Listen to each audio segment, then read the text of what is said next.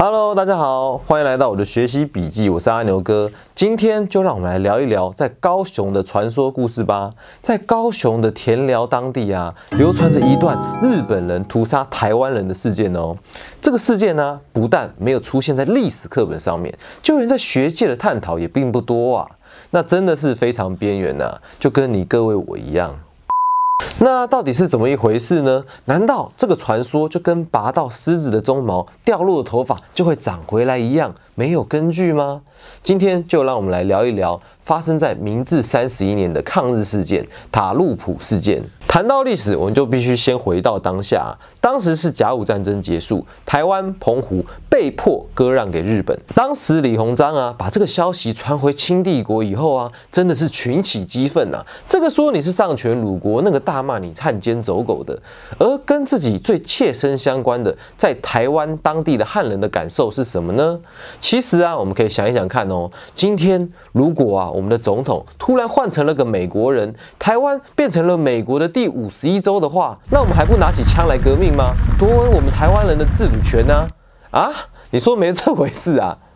由于大多数的汉人并不希望自己遭到异族人，也就是日本人的统治啦，而展开了大规模的抗日事件哦。这也就是我们历史课本上所教的乙未战争。由于不服气嘛，台湾是你说割就割的吗？你有没有问过我的意思啊？时任台湾巡抚唐景松就跟台湾当地的士绅密谈，发布了台民布告：我们要建立起属于台湾人的国家，只要肯跟割走的，认同我们是个主权独立的国家的，所有的金矿、煤矿。还有田地、建地，你们每个人都可以拿到利益。哎呦，这话真的是很有吸引力啊！至少对我而言啊，啊，不是，是对当时的台湾人而言。所以迅速得到了认同感，成立了台湾民主国。而我们的松哥也自称了大总统。但这个民主国从建立以来，就是台湾士绅半胁迫清帝国治台官员参与的保台行动。但是啊，你说要保台，我就要保台吗？这可能是以往大家对于唐景松的印象哦，毕竟他。逃跑了嘛？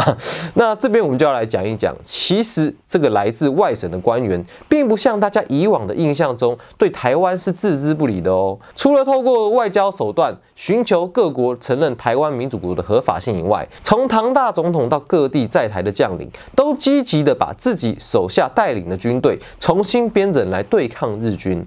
除了唐景崧手下的正规军，还有分别来自家乡两广跟台湾本土招募来的粤勇、台勇。以外啊，其中最著名的外省军队有台湾知府李景松招募的新楚军，以及台南府帮办刘永福领导的黑旗军。当日本人先后打下三雕岭、狮球岭，击溃大总统的军事部署后，眼看着大势已去的大总统做出了决断哦，留得青山在，不怕没柴烧。再见了，我的兄弟们啊！我们的松哥为了大义偷渡回中国了。眼看着台北就要失守，日本人的铁蹄已经在城门外了。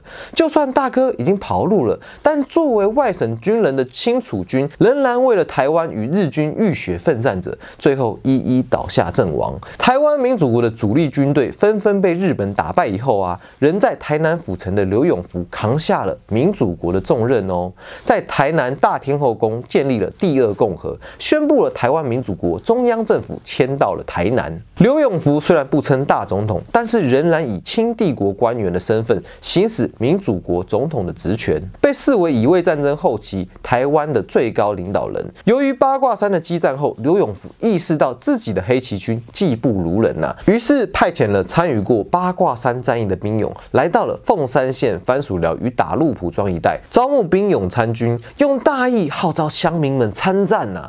结果在打鹿埔一带就招募了三百多名壮士，愿意参。参战哦，这也让刘永福认为啊，如果南部的聚落都这么团结，想要为国奋战，那么胜利就指日可待啦。只是我们的永福哥的计划一向是不怎么如愿呐。想当初本来可以当大将军，结果唐景松被调来台南当防守的帮办，现在他想着黑旗军再加上台湾的义勇军可以击退日军，结果没想到啊，碰到了乃木希典这名名将挥师北上夹击台南府城，唉。无奈之下，永福哥也只能够留得青山在，学大哥跑了，真的是挺无奈的啦。我是说老百姓啦。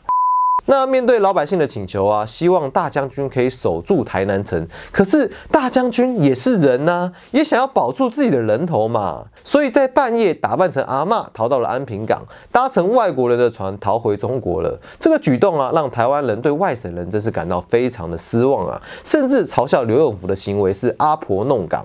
台湾正式进入了日治时期。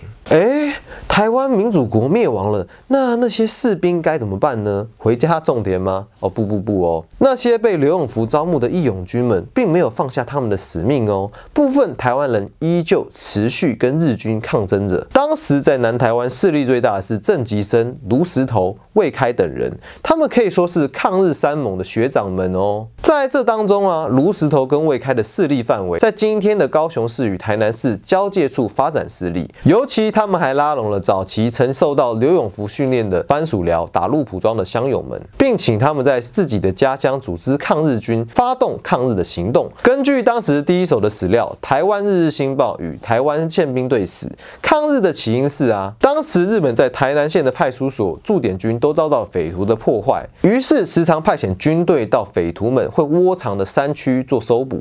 其中，打鹿埔庄从乙未战争以来就被视为抗日者的根据地之一。为了搜捕匪徒，明治三十一年十二月十三日，日本方面从台南整编军队南下打鹿埔庄与番薯寮一带，任务是为了抓捕抗日者，安抚归降日本的顺民。这支南下队伍编制有守备军十二名、宪兵两名、功夫一名。商人一名，并在十二月十四日上午十点左右经过抵达达路普庄，结果跟当地大概两百名左右的抗日者激战，造成了守备兵三名、宪兵一名、商人跟功夫各一名阵亡。日本人呢，在知道这件事情以后，就从阿公店办务署增援，并开始扫荡达路普庄至点宝溪一带。当时作为南台湾抗日首脑的卢石头，在战斗中被日军击杀，另外一位领袖魏开则受伤逃亡。但是有关抗日。逝者的死亡人数，这些在档案上都没有载明，可能还需要大家一起努力发掘。但是啊，这些在档案上没有记载的内容，难道就不存在吗？历史上没有的事，是不是就是没有呢？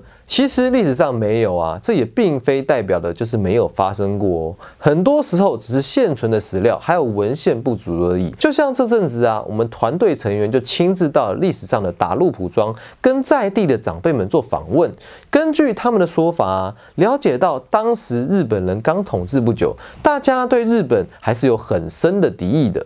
毕竟是外来政权嘛，早期聚落民风普遍保守排外，也很有可能是受到了乙未战争的影响。耆老们谈到当时打鹿埔庄有两位青年柯明传跟刘昭龙，他们号召族亲与庄内青壮抗日，平地一声雷，这个可不得了啊！一时之间，大家都动了起来，大喊：为了部落，为了部落！除了为了保全聚落能够保有后代传承啊，他们要求让家中有子嗣的壮丁参与战斗，没有的就留在庄内保护妇孺。而长辈们还提到一个很特别的细节哦，就是啊，当时抗日者身上都带着一颗鸭蛋，以此作为相认的记号。他们去袭击日军的驻扎地，与日军展开激战，但由于抗日阵营的武器普遍落后，敌不过日军的先进军火。最后就只能躲到山中避难，从此就下落不明了。之后日军就在打鹿埔庄一带展开报复行动，入庄逮捕大量的可疑分子，并在这些人身上挂上了名牌做记号，就跟你家的狗狗是一样的。接着到在草岭与营盘仑一带就地处决埋葬，这也是今日的崇德义民爷亭的由来哦。当然，这件事情或许连当地的年轻人也未必知道啊。毕竟长辈们都是高深莫测的，你不问我就不说，这也不禁难免让我们感到有些无奈。假如没有积极的去访问与展开对话的话，久而久之，这样的台湾故事是不是就真的被淡化，而变成历史上失落的一页呢？历史是承载着我们人类发展还有文化延续的重要动力。台湾四百年来啊，经历过许多外来政权的统治，在政权转移期间，往往都会发生各式各样的冲突与遗憾。然而，过去的几百年，许多历史伤痕都难以弭平。也因为这样，近十年来，在民间人士与政府努力之下，推动了转型正义，开始针对白色恐怖时期的受难者做抚慰。而这些历史故事，很多时候就在我们身边。有时候，这些留在长辈、祈老。口中的传说，或是藏在路边古厝、祠庙的背后，都有很多我们认为是平凡的小事物，但他们却藏有很多被遗忘的历史。就拿这次打入补庄抗日事件来说啊，官方答案与历史资料上只有寥寥几笔叙述，抗日者的死伤人数也没有交代清楚。不过，这些血淋淋的伤痕呢，却烙印在当地祈老们的记忆中。倘若这些祈老们没有在特别的机缘之下诉说这些故事的话，事情可能在几十年后啊，就随着时间消失在历史的尘埃当中了。即使在田寮区境内有着耆老们口中处决抗日者的地点，以及纪念抗日者的龙凤寺，但是啊，随着记忆传承者们的逝去啊，这些地点的故事也有可能会永远消失。因此，我的学习笔记除了致力整理与典藏台湾人的故事以外，更是会透过学界研究者们的协助，发掘这些被遗忘的故事，让这些被遗忘的台湾事转换成被记得的历史。